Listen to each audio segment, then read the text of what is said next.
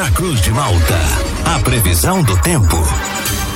Oferecimento: Laboratório Biovita. Desde 2004, cuidando de você. Ligue ou envie seu WhatsApp para 0800 444 2929. Casa Miotti e Sorella Modas. Na rua Valdir Cotrim, no centro de Lauro Miller. Meteorologista Peter Scheuer. A quarta-feira começa com predomínio de nevoeiros aqui na área central da cidade e aquela sensação de abafamento, aquele mormaço já presente. Conta pra gente a previsão para o dia de hoje aqui na nossa região. Peter, muito bom dia. Muito bom dia para você, Juliano, para o Thiago, aí, para todos aí que nos acompanham. No geral, vai seguindo com uma condição atmosférica bem clássica, bem típica de verão, uma alternância entre muitas nuvens, momentos em que o sol se faz presente e chuvas passageiras que acontecem aqui ou ali, que acontecem por conta do próprio abafamento, por conta do próprio calor.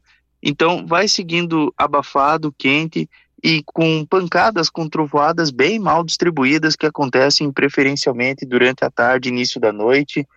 Num canto dá um pancadão com chuva, trovoada, granizo, ventania. Numa área próxima vizinha, nada acontece.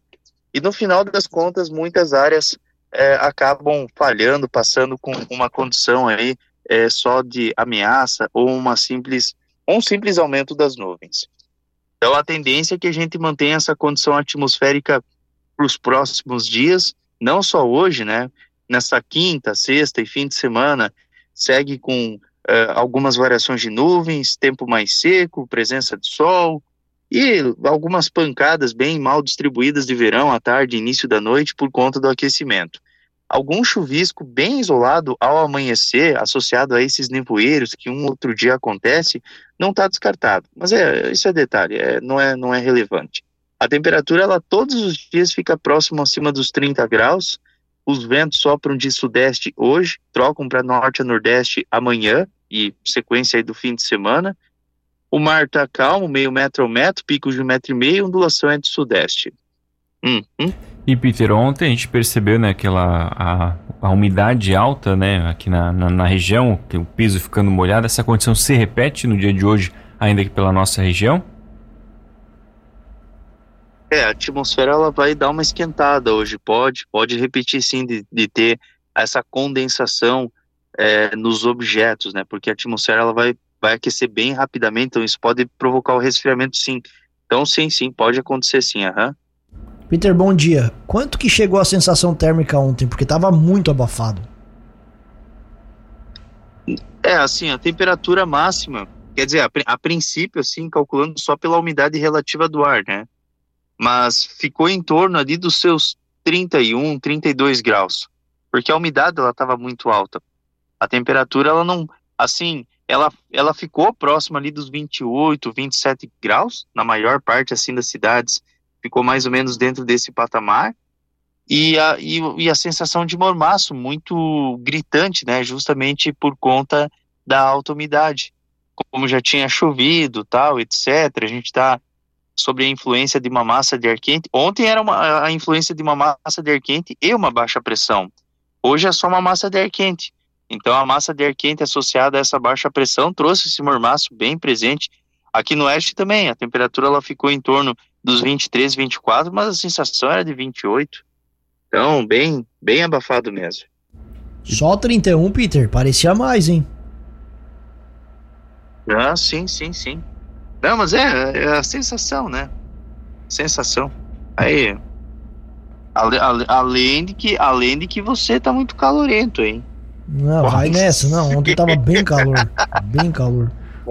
Peter, o ouvinte perguntando aqui se já dá para fazer uma previsão de como vai ser o tempo no fim de semana no Balneário Campo Bom ali na região de Jaguaruna. Ainda vai dar para aproveitar a, pra, as praias aqui da região, Peter, no fim de semana?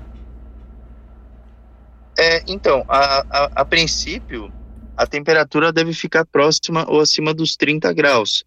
Tem previsão de pancadas com trovoadas bem isoladas, assim, durante a tarde. Dá para aproveitar sim, dá para aproveitar. Ah, e eu tô só só para atualizar, não, eu estava vendo aqui agora que eu tinha feito o cálculo errado quando eu falei com o Thiago. Na verdade, estava 100% a umidade. A a sensação térmica é bem maior. A sensação térmica é de 36 graus. Agora que eu fiz aqui rapidamente. É, agora deu uma melhorada. E de chuva, Peter? Quando, Não, é. Choveu, choveu pouco, choveu bastante ou, ou, ou, tudo tranquilo nessas últimas horas? É, onde choveu mais foi em Chapecó. Aqui onde é que eu tô. É, aqui na minha estação chegou a 97,3 milímetros. Em Chapecó, que está a 5 quilômetros daqui onde é que eu tô, deu 132 milímetros, 120, 125 milímetros. Aí trouxe transtornos associados a alagamentos, enxurradas, deslizamento de terra. Teve, teve transtornos, mas só em Chapecó e região de Guatambu e Caxambu do Sul, que foram os municípios assim que tiveram transtornos.